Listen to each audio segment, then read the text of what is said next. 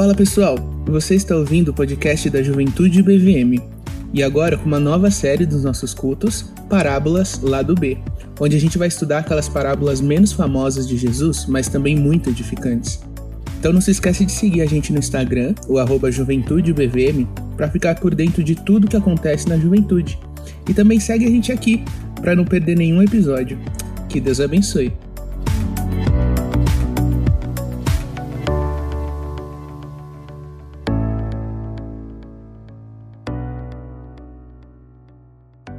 Quando eu desenvolvo uma, uma série de pregações, eu fico empolgado, cara. Gosto demais de começar uma nova série de pregações e de acompanhar uma, um raciocínio ao longo de algumas semanas. E hoje estou bastante empolgado por ser a estreia né, de, uma, uma série de pregações, série de mensagens.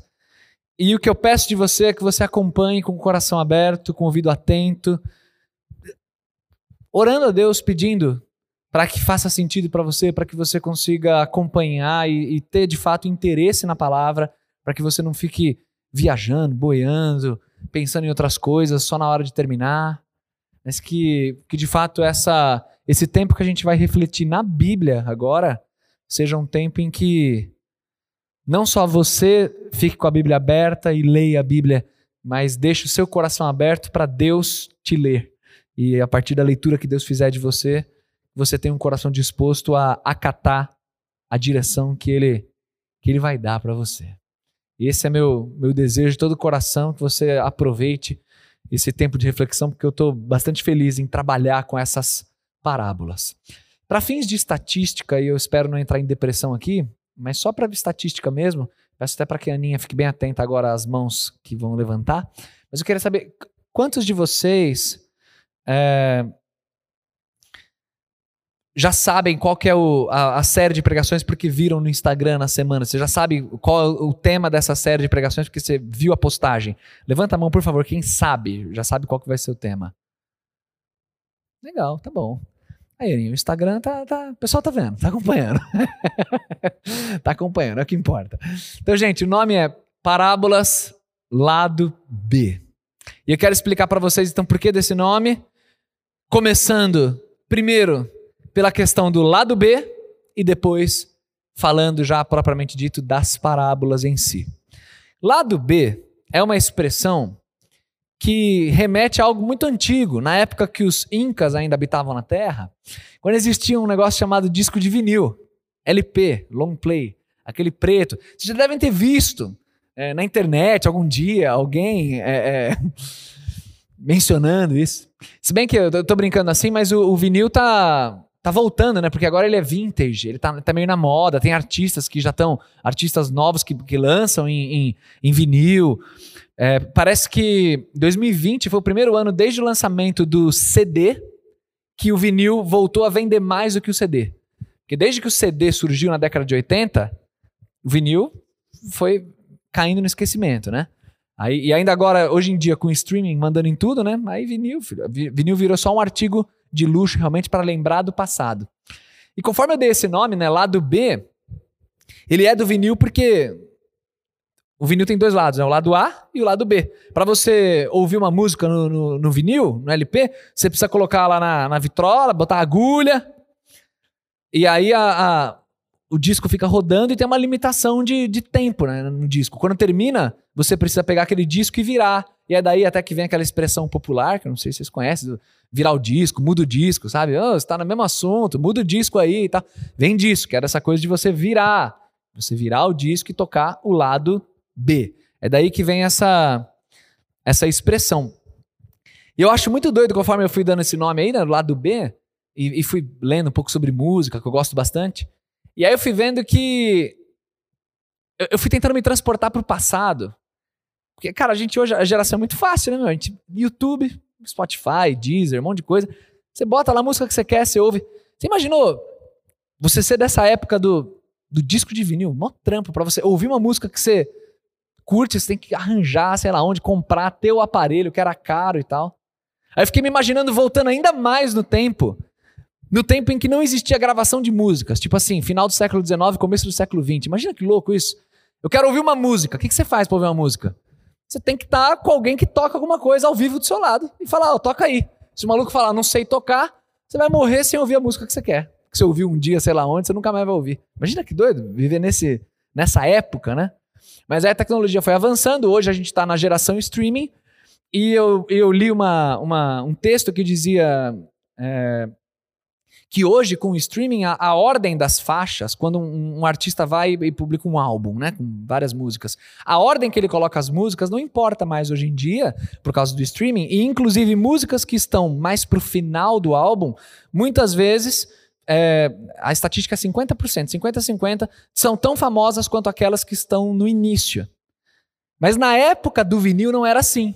Na época do vinil, quando o cara ia, ia gravei um álbum lá com a minha banda e vou publicar eu tinha que pensar que as faixas mais comerciais, as faixas que eu acho que, que a galera vai ouvir, que vai tocar na rádio, que eu vou vender, eu preciso colocar no lado A, que é o primeiro que a galera põe.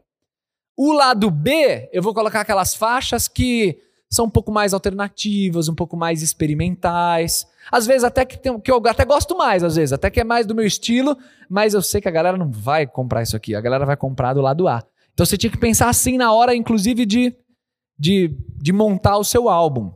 E aí, por conta disso, essa expressão lado B, historicamente ficou associada ao vinil no sentido de ser uma coisa mais alternativa, mais experimental e mais desconhecida. Então, ainda hoje é usado nesse sentido, ah, fulano é muito lado B, ou sei lá o que, eu curto esses filmes lado B. O que, que é isso? Significa que é um filme menos mainstream, menos famosão, mais, mais desconhecido, é, mais experimental, enfim, é, é mais nessa linha que vem a expressão. E na história da música, fui viajando, dei o nome lá do B, fui lá lendo, fui correndo atrás das coisas. E na história da música eu achei, achei muito doido que, apesar de o lado B ser assim desde a época lá das antigas, mas tem algumas músicas lá do B que, que fizeram muito sucesso e tanto sucesso quanto músicas lá do A, ao contrário da expectativa do que os artistas até imaginariam. Talvez a mais famosa de todas, que é lá do B, que fez maior sucesso, é aquela do Queen, We Will Rock You, sabe? Do, aquela é lá do B. Tipo, eles é, era uma música que nem tinha instrumento e fez um maior sucesso. Mas tem várias, várias músicas muito famosas. É, se você bota Pink Floyd no Spotify, as músicas do, do álbum principal deles lá, o Dark Side of the Moon, as músicas mais famosas que aparecem são lá do B. É, é, não são músicas que são do lado A. Tem, tem várias, do Beatles, é, que também são, são lá do B, Revolution, aquela famosinha do, da introduçãozinha do teclado, Strawberry Fields Forever, também é lá do B. E, e fez maior sucesso, apesar de ser lá do B. Então o vinil tem toda essa mágica aí, né, pra quem gosta de música e tal.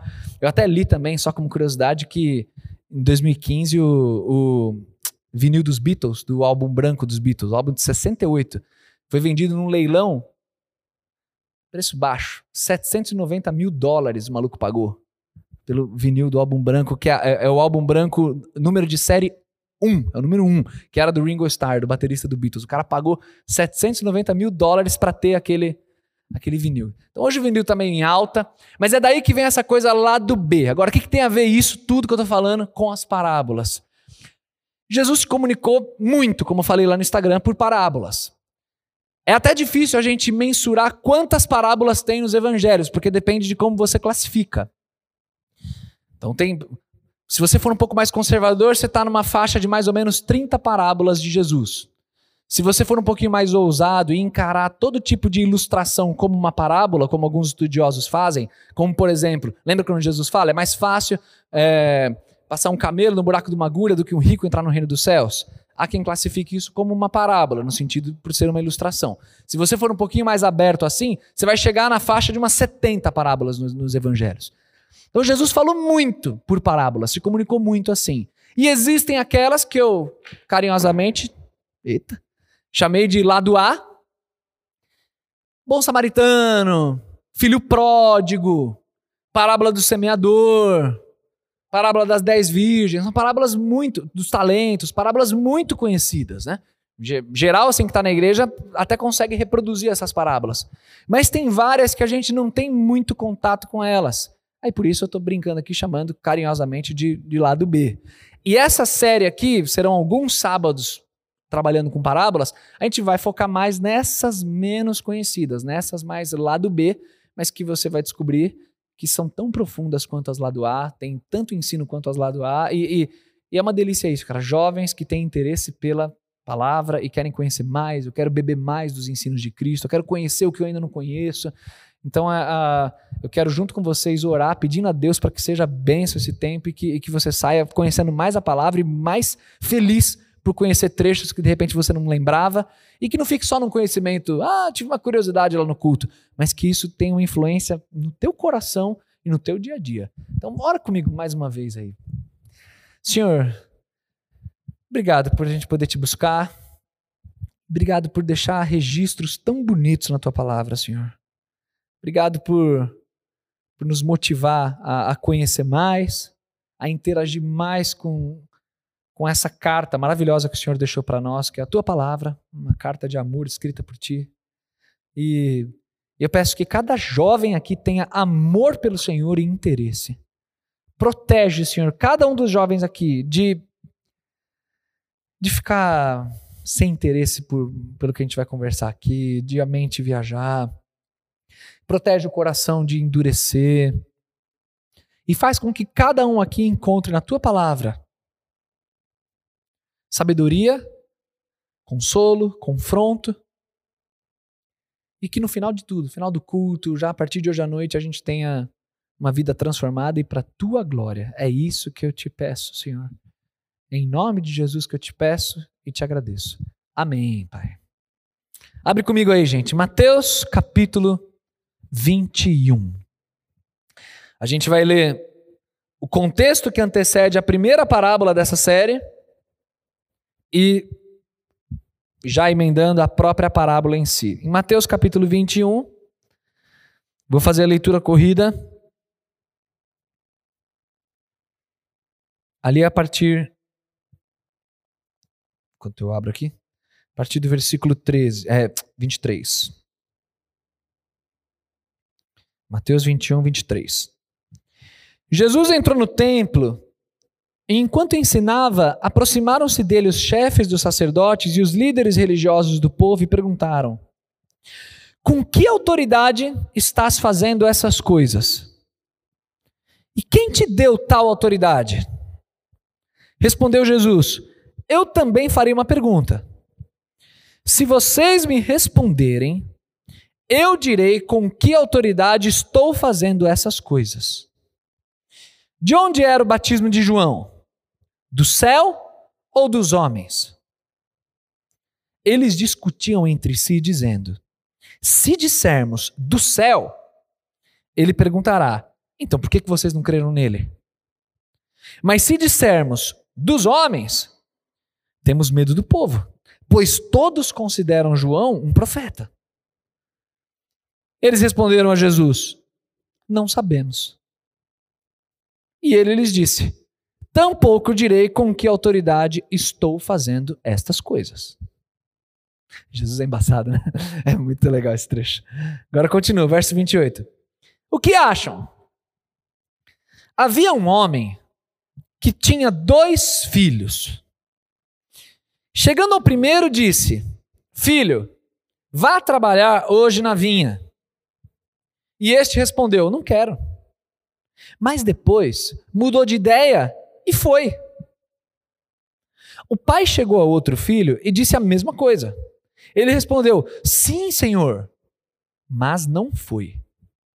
Qual dos dois fez a vontade do pai?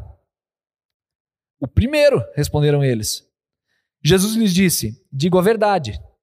Os publicanos e as prostitutas estão entrando antes de vocês no reino de Deus. Porque João veio para mostrar o caminho da justiça e vocês não creram nele. Mas os publicanos e as prostitutas creram. E mesmo depois de verem isso, vocês não se arrependeram e nem creram nele. Até aqui.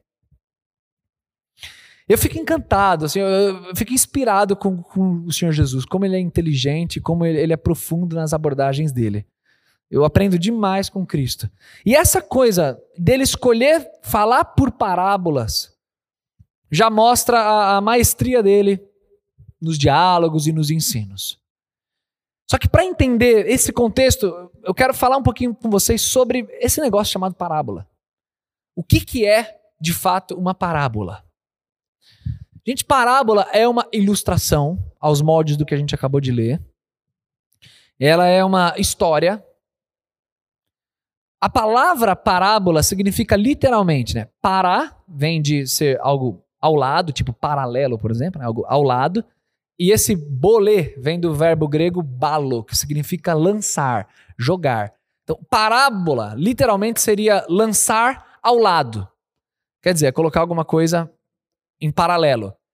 Então, uma parábola é uma história que Jesus conta que tem por objetivo fazer um paralelo, é uma comparação com algo, algum ponto que ele quer tocar. É isso que é parábola. Para a gente interpretar corretamente as muitíssimas parábolas que tem aqui nos evangelhos, e cada uma num contexto, cada uma de um jeito, é importante você entender quando você lê os evangelhos que as parábolas, via de regra, elas têm um objetivo simples.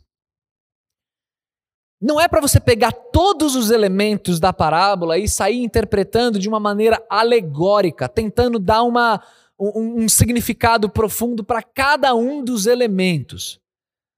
A parábola, na verdade, ela é uma história que ela é uma coisa unificada, e essa história tem por objetivo, via de regra, um ponto de contato, uma lição, no máximo duas, aqui depende da parábola, mas é, é, é um ponto de contato que você está querendo trazer. A parábola é meio que uma comparação, só que estendida. É tipo assim, vou te dar uma ilustração aqui. Às vezes eu converso com pessoas, e o que eu vou falar agora é verdadeiro, mas é uma ilustração. Eu converso com pessoas que chegam até mim e trazem algum problema, que às vezes eu me sinto como pastor, olhando para uma pessoa que Puxa, se ela tivesse vindo me trazer esse problema um pouquinho antes, a gente teria tão mais opções do que fazer, tanto mais recursos. Só que agora ela trouxe esse problema semelhante a um carro desgovernado numa ladeira abaixo. Às vezes a sensação que eu tenho é essa. Isso é verdade, isso que eu acabei de falar, eu fico com essa sensação mesmo. Mas se concentra no que eu acabei de falar. É como se fosse um carro desgovernado ladeira abaixo. O que, que eu quero dizer com isso daí? Você não precisa dar uma interpretação. O que, que é o carro, o que, que é a ladeira, o que, que é o desgovernado, qual que é a velocidade, a força do vento, na cultura brasileira, porque o carro é assim. Eu, eu quero dizer uma coisa só. O que eu estou querendo dizer com isso? Que é uma situação que fugiu do controle, que já está é, muito grave. Esse é o ponto de contato. A parábola seria como se você pegasse isso que eu acabei de falar e estender em forma de história. Imagina um homem que pegou um carro numa ladeira e o freio quebrou e aí o carro desgovernou ladeira abaixo. Contei toda uma história, mas qual é o ponto de contato? É, é esse ponto simples. Então, via de regra, interpretar as parábolas é mais simples do que parece. Quando você fica alegorizando demais, querendo dar significados para cada um dos elementos, via de regra saem interpretações malucas e que perdem o ponto de contato mais simples da história porque as parábolas estão dentro de um contexto específico e de uma história específica. Agora, Jesus escolheu falar por parábolas basicamente por duas razões, e isso é um pouco paradoxal. O motivo que Jesus escolheu é para ser enigmático e esconder a mensagem do reino. Isso está em Mateus capítulo 13, não falar de maneira tão explícita. Só que o segundo motivo e olha que paradoxal que é isso. Que Jesus escolheu falar por parábolas é para ilustrar e é para ser claro. É engraçado, você tem um paradoxo aqui, mas de fato as parábolas servem para esses dois propósitos. Às vezes Jesus usa as parábolas para não falar de maneira tão clara. Se você ler Mateus 13, você vai descobrir isso. Os discípulos perguntam: por que você fala por parábola? Ele fala: porque a vocês é dado a conhecer os mistérios do reino, mas para eles, eles estão com o coração duro, estão com o ouvido é, surdo. E, e, então eu falo assim porque eles vendo não veem, ouvindo eles não ouvem. Então é meio que colocar um enigma. E Jesus é muito enigmático, né? Lembra daquele episódio de Lucas? O jovem chega e fala: Senhor, eu quero te seguir. Aí o que, que Jesus responde para ele? Olha, me seguir, você vai passar com muitas dificuldades. É assim que Jesus responde? Não. Talvez um ocidental, nós responderíamos assim, né? Nossa, se me seguir, você vai ter muita dificuldade. Não é assim. Jesus vira pro cara e fala o quê? Olha, as raposas têm os seus covis, as aves têm os seus ninhos, mas o filho do homem não tem onde reclinar a cabeça. Aquela resposta, né, que você fica meio, uau. Falou bonito, hein, meu? O que, que ele quis dizer com isso? É, essa coisa de falar de maneira um pouco mais enigmática e tal. Então Jesus usa as parábolas um pouco para isso, mas ele usa também tantas vezes para esclarecer, para ilustrar. E é o que acontece exatamente aqui em Mateus 21. Qual que é o contexto? Agora, entrando no texto mesmo, esse texto que a gente fez a leitura. Isso aqui acontece na última semana de vida. Cristo está lá no templo, ensinando, debatendo, e aí vem esses fariseus, religiosos, anciãos do povo, detentores da autoridade, e eles perguntam para Jesus: com que autoridade você está fazendo isso aí? Quem que te deu autoridade para ensinar e falar tudo isso que você está falando? O que está por trás dessa pergunta? É tipo assim: você pediu autorização para nós? Nós somos a autoridade do povo. De onde você tirou essa liberdade para ficar trazendo esses ensinos aí? Por que, que você está fazendo isso que você está fazendo? Esse é o confronto, mostrando o coração incrédulo deles. E aí, Jesus, ao melhor estilo Jesus, rebate com classe. Com uma pergunta. Então, peraí, vou responder vocês. Com que autoridade eu faço? Mas deixa eu fazer uma pergunta antes e aí vocês me respondem. Quando vocês responderem, aí eu respondo também. Combinado? Combinado. De onde era o batismo de João Batista? Do céu ou da terra? Gente, João Batista foi um profeta, aclamado pelo povo, admirado por todo mundo. Herodes tinha medo de João Batista. E João Batista era um homem de Deus que trazia as mensagens de Deus. E por que Jesus pergunta isso para esses caras? Porque esses caras não creram no que João Batista ensinou. Eles não acreditavam em João Batista. Eles se achavam autoridade, eles se prendiam às próprias tradições, à cultura deles, os costumes deles, os ensinos deles, e João Batista era colocado de lado. Então Jesus meio que transfere a questão dele, Jesus, e traz para João Batista, que é um personagem já aclamado por todo mundo. E aí? É do céu ou da terra o batismo de João? O que eu aprendo aqui, gente, é que nunca tente ser melhor do que Jesus, tá? Aprenda essa lição na palavra. Esses caras são capacitados, são doutores da lei, mas não, não chegam aos pés de Jesus. Nunca tente ser melhor do que Jesus. Pode soar absurdo para você, pastor, mas jamais que eu vou tentar ser melhor do que Jesus. Tenta sim, meu jovem, tenta sim. Quando você sabe que Jesus quer uma coisa de você, mas você insiste em tentar ir por outro caminho porque você acha que o seu caminho é melhor, que o seu atalho é melhor, que Jesus não está olhando todo da sua vida, que você conhece o todo, que você sabe que não, é o caminho é esse. Não faça isso, você vai passar vergonha. Tentar ser melhor do que Jesus é passar vergonha, igual esses caras passaram. Você vê que os caras são inteligentes, o raciocínio deles é muito bom. Cara, se eu falar que o batismo de João Batista é do céu, fui pego na armadilha, porque Jesus simplesmente vai chegar e falar: então por que vocês não acreditaram em João Batista? Se é do céu. Então a gente não pode falar isso. Eu imagino eles deliberando ali entre eles, rapidinho, sabe? É, não, isso aí não dá, não dá para falar que é do céu, não. Aí o outro fala, então vamos falar que é da terra. O batismo de João Batista é da terra. Aí o outro fala, não, você é louco. Se a gente falar que o batismo de João Batista é da terra, a multidão vai se voltar contra nós. João Batista é tido como profeta por todo mundo.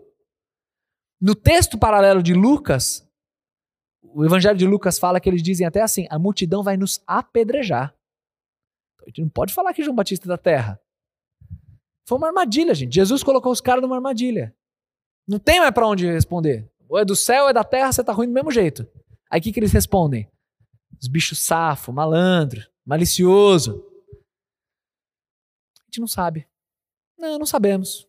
É, o batismo de João realmente. Tá aí, uma boa pergunta para fazer na escola bíblica pro pastor. Domingo eu vou fazer, não sei. Batismo de João não sei de onde é, não. Ah, vocês não sabem? Bom, então também não vou responder com que autoridade que eu faço essas coisas aqui. Deixa no ar.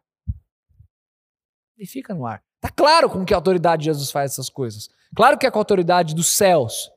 Mas os homens, muito apegados às suas tradições, não querem reconhecer isso. Acham que só existe o jeito deles, aquela coisa deles. Mas Jesus não se dá por satisfeito e ele pega e conta uma história. Nitidamente, essa parábola, que só Mateus registra, ela está nesse contexto para continuar esse episódio. Tanto que no final da parábola ele fala de João Batista, né, de novo. Jesus aplica essa parábola. E aí ele conta esse episódio. Imagina um pai chega por filho e manda trabalhar na vinha. Gente, é uma sociedade agrícola. Uma sociedade com hierarquias muito fortes. Um pai mandar um filho fazer um negócio, não pense com a cabeça do século XXI. O filho tem um dever de obediência ao pai, é um negócio absurdo. E o pai quer que o menino trabalhe. Vai lá. Vai lá para vinha, me ajuda. Jesus coloca esses dois filhos. E é muito legal essa parábola, porque o primeiro filho fala: Não, não quero não, não vou não. Mas depois ele vai. O segundo filho fala: Não, eu vou, pai, claro. Não, conta comigo. Tamo aí. Só que não vai. Aí Jesus, e aí, qual dos filhos é melhor? Se coloca na posição. Imagina você, sei lá, tem um trabalho, teu chefe colocou você responsável por uma equipe e, e você tem dois, duas pessoas lá que você dá duas tarefas. Ó, oh, vai lá, responde e-mail tal, XYZ. Não, pode deixar. O maluco não faz. Imagina a raiva que você não passa. Chega no dia, na hora você descobre que o cara não fez. O cara falou que ia fazer, falou que ia estar e não fez. E o outro fala: Não, não vou fazer, não. Você fica bolado, né? Folgado, meu. Tô falando pro cara fazer, o cara não faz. Só que aí dá um pouquinho de tempo, ele chega e mostra um negócio feito. E bem feito. Até te quebra, né? Você fala, pô, não, legal. É. Não, mandou bem, fez. Pô, valeu, valeu. Por que que Jesus conta essa história, essa parábola, com esses dois filhos? O que, que ele está querendo trazer aqui? O que, que ele está querendo representar aqui? O próprio Senhor Jesus aplica essa parábola. Logo após contar, ele pergunta quem que fez a vontade do Pai. Os fariseus respondem corretamente, né? É, foi o que, foi o que fez, né? Ele que, que cumpriu foi o que fez a, a vontade. E aí, Jesus fala assim no verso 31, logo depois disso, depois da resposta correta que os, que os sacerdotes deram. Disse-lhes Jesus: em verdade vos digo que os publicanos e as prostitutas estão entrando antes de vocês no reino de Deus. Porque João veio a vocês no caminho da justiça, mas vocês não creram. Mas os publicanos e as meretrizes creram. Ó Jesus conectando o assunto, João Batista, que eles não quiseram responder. Gente, não é complexo. O que, que Jesus está ensinando aqui? O que, que ele está falando?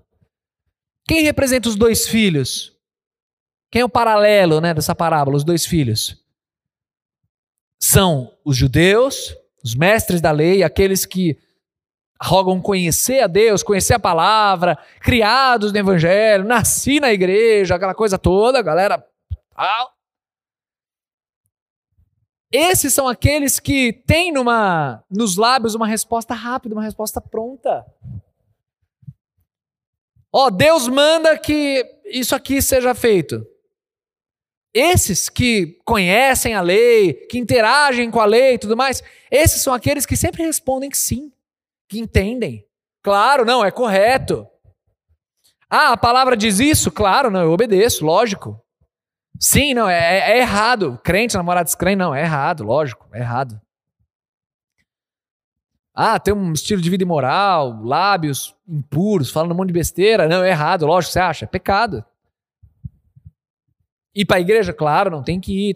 É, você conhece a lei. Então você, escriba, ancião, né, com quem Jesus está falando, é o cara que entende obedecer a Deus que quando Deus fala uma coisa para você, você está sempre disposto a obedecer.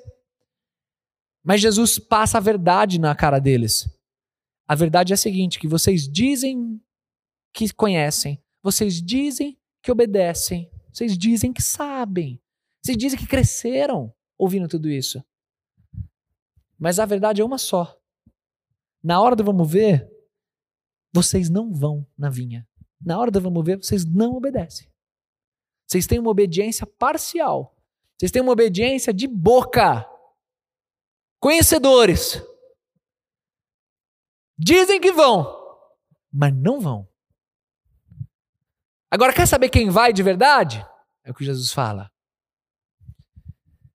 Publicanos e prostitutas. Cara, Jesus escolhe dois públicos a dedo, que são públicos odiados, pessoas notoriamente imorais sexualmente e cara corrupto, que explora o povo, que é rico, que ganha dinheiro às custas de cobrar imposto erradamente. Jesus escolhe esses dois públicos. É o deputado federal e a influencer absurdamente imoral, assim, são dois caras que Jesus escolhe. E ele vira e fala assim, ó, esses dois aí estão entrando no reino de Deus antes de vocês aí que cresceram, nasceram na igreja. Eu estou aqui tendo a liberdade poética, parafraseando a parábola. Eles entram primeiro. Por que, que eles entram primeiro? Porque ao serem confrontados com a palavra, eles são aqueles que dizem: não, não quero. Não, sai daí. Negócio de santidade, de é, submissão ao marido, negócio de orar, viver na igreja. Sai, sai disso aí. Esquece isso aí. Eles falam não. Mas passa um pouquinho de tempo, na hora do vamos ver, são esses que são confrontados com o amor que existe no Evangelho, com o poder que existe no Evangelho, e de repente se tornam pessoas convertidas de verdade, que se renderam aos pés de Jesus de verdade. E aí, quando você menos espera, você enxerga na vida dessas pessoas uma graça, a linda graça de Deus brilhando na vida dessa pessoa, porque você olha e fala: Meu, essa pessoa estava rejeitando queria nem saber. De repente, ela é uma pessoa que está entre os apóstolos. Mateus, um publicano. Mulheres imorais que, um, que ungiram Jesus, choraram aos pés de Cristo e se converteram de verdade. Então, essa parábola coloca em relevo esses dois públicos e demonstra para aquela galera, os religiosos de carteirinha, sócios do clube, desde que nasceram, com cadeira cativa, Nessa parábola, Jesus mostra que, na verdade, na verdade, João Batista veio até vocês no caminho da justiça. Mas vocês não creram. Vocês não creram. E os publicanos e as meretrizes creram. É uma parábola simples. Dois filhos, respostas inversas paralelo entre a liderança religiosa que estava questionando a autoridade de Jesus e pecadores rejeitados que foram alvo e foram transformados pela graça de Deus. Aí vem a pergunta: dentre esses dois filhos, com quem você se sente mais parecido? Essa é uma pergunta muito íntima, porque diz respeito ao terreno do seu coração. Mas de fato, de fato, tendo todo o conhecimento que você tem do que Deus valoriza, do que Deus aponta como sendo correto, a tua vida de obediência está mais parecida com quem? Com aquele que fala: Senhor, eu te honro, o Senhor é tudo, glorificado, tal. Mas na hora do vamos ver, não aparece na vinha, não obedece, continua com uma vida distante de Deus? Ou você se parece mais com aquele que, mesmo tendo suas crises, mesmo tendo aquele momento que você fala: não, não, não vou entregar para Deus isso nem a pau. Imagina esperar, esperar no Senhor: não, não vou, não vou, não tem como, não vai dar certo isso. Imagina, eu vou lá, vou resolver.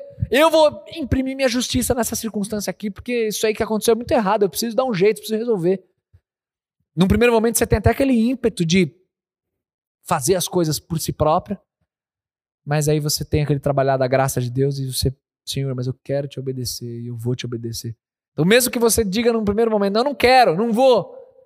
Mas na hora do vamos ver, tá lá, você, com o teu coração, às vezes até em frangalhos, em cacos, mas tá lá você, na vinha, obedecendo a ordem que o Pai te deu e desfrutando da bênção que é a obediência, o esperar em Deus, o entregar as coisas para Deus, o ter paciência, o ter maturidade, o ter santidade.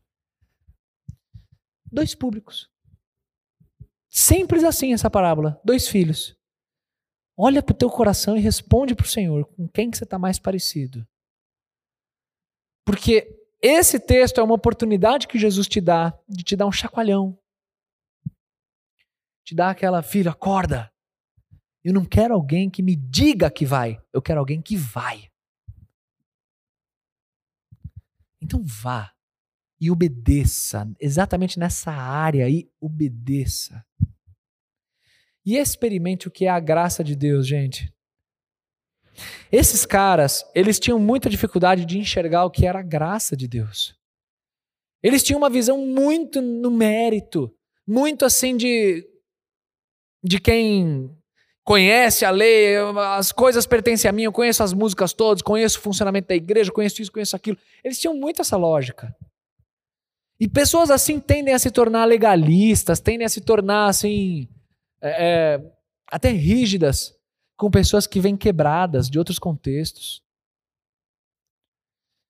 Quando eu vejo na igreja, no corpo de Cristo, jovens que não conseguem enxergar a graça, a transformação na vida de um publicano, de uma prostituta, mas sei lá, de maneira muito imatura, ainda julgam demais, condenam demais.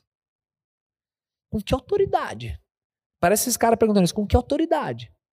Quem que deixou essa pecadora entrar aqui, fingir lá que é crente na igreja? Todo mundo sabe o Instagram dela. Achei o Tinder dela, tá lá no Tinder e agora tá aqui na igreja.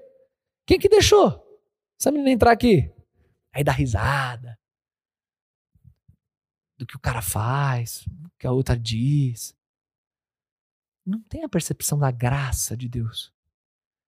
Tá nessa lógica do que autoridade entrou essa pessoa aí. Ó a vida da pessoa, a vida dela não tá seguindo a cartilha que daqui, ó. Nossa cartilha da galera que tem a lei de Deus e que ensina no templo. De repente tá vindo esse Jesus aí ensinando esse monte de coisa. Quem, que, autoridade esse cara tem? Gente, a autoridade do Pai e é a transformação da graça. Porque o que essa galera não entendeu, no que consistia a mensagem de João Batista? Uma linha. Arrependam-se, pois o reino de Deus está próximo. A mensagem de João Batista era essa. Mensagem de amor, de carinho só. O machado está posto a, a, a, no pé da árvore e vai cortar a árvore. Arrependam-se.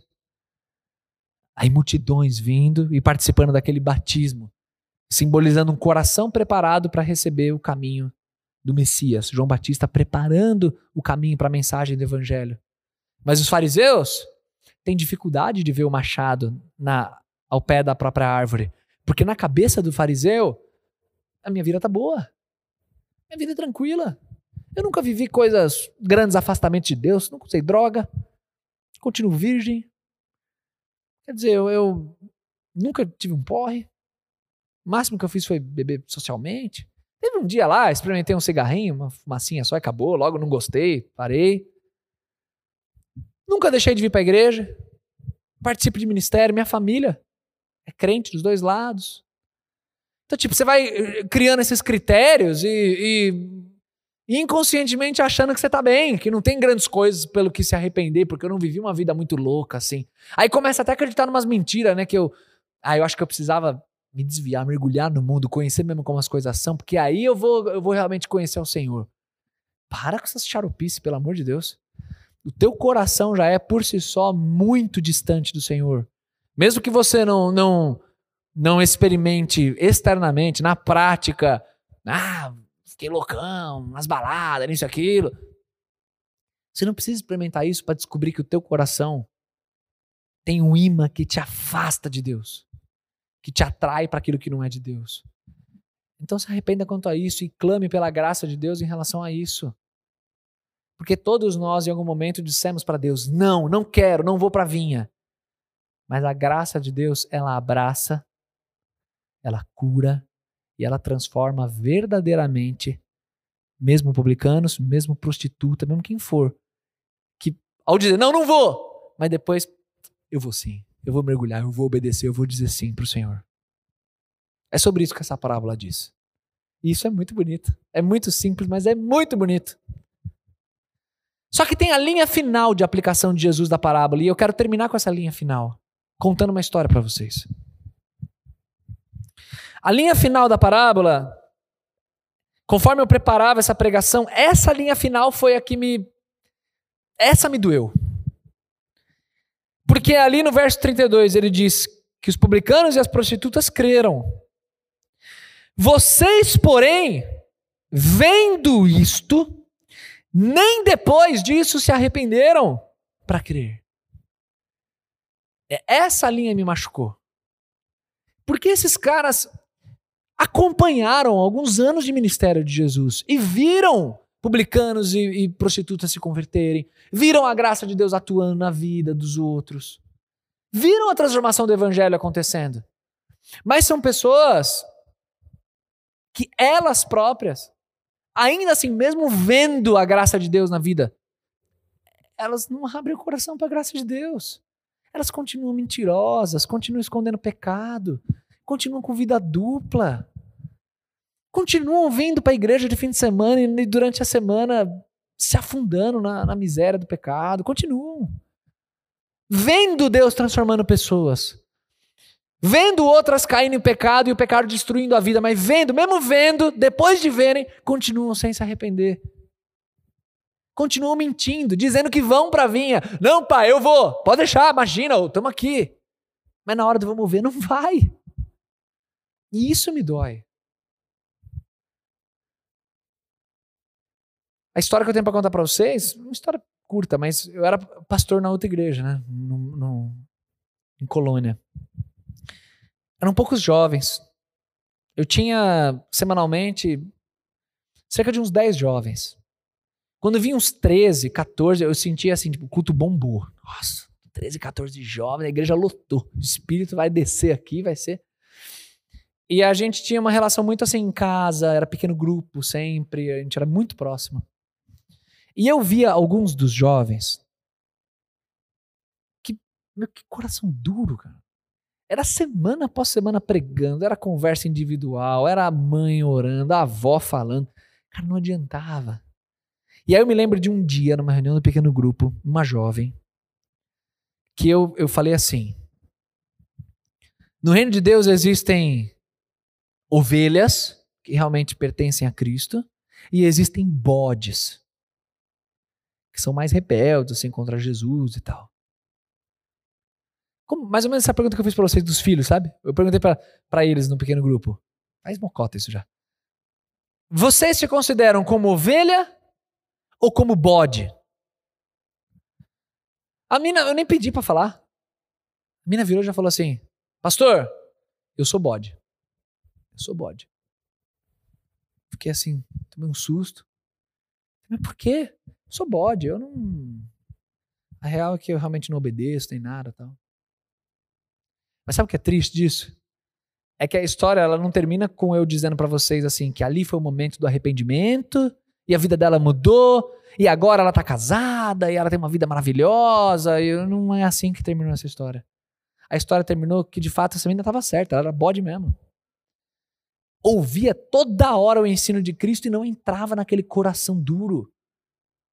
A menina se afastou da igreja, a menina se, se, se relacionou com, com, com, mais de uma pessoa, é, é, acabou pecando, teve filho, isso, aquilo, papai, e, e, e, a mãe orando por ela, ainda assim, a igreja acolhendo, tudo, ela não, não, voltava, e não voltou e não voltou até hoje, continua afastada, continua nessa mesma condição.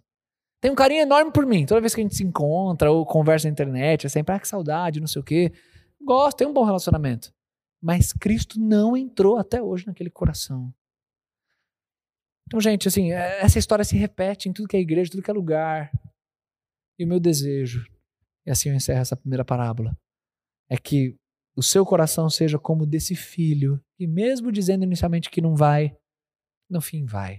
No fim obedece, no fim se rende e tem uma transformação sincera perante o Senhor. Vamos orar.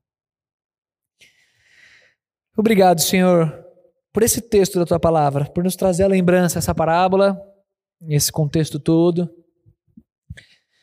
E e pelo fato da gente enxergar essa tônica tão importante no teu ministério aqui na Terra. Em que pessoas cheias de direito e cheias de boas impressões sobre si próprios, via de regra, são como esse filho que honra o pai com os lábios, mas não obedece de verdade. Então eu peço que o Senhor produza no nosso íntimo um coração como o desse filho, que mesmo na dificuldade, mesmo tendo dito não inicialmente, se rende e crê de todo o coração no Senhor Jesus, na morte na cruz, na ressurreição e na transformação que a vida de vida que isso traz.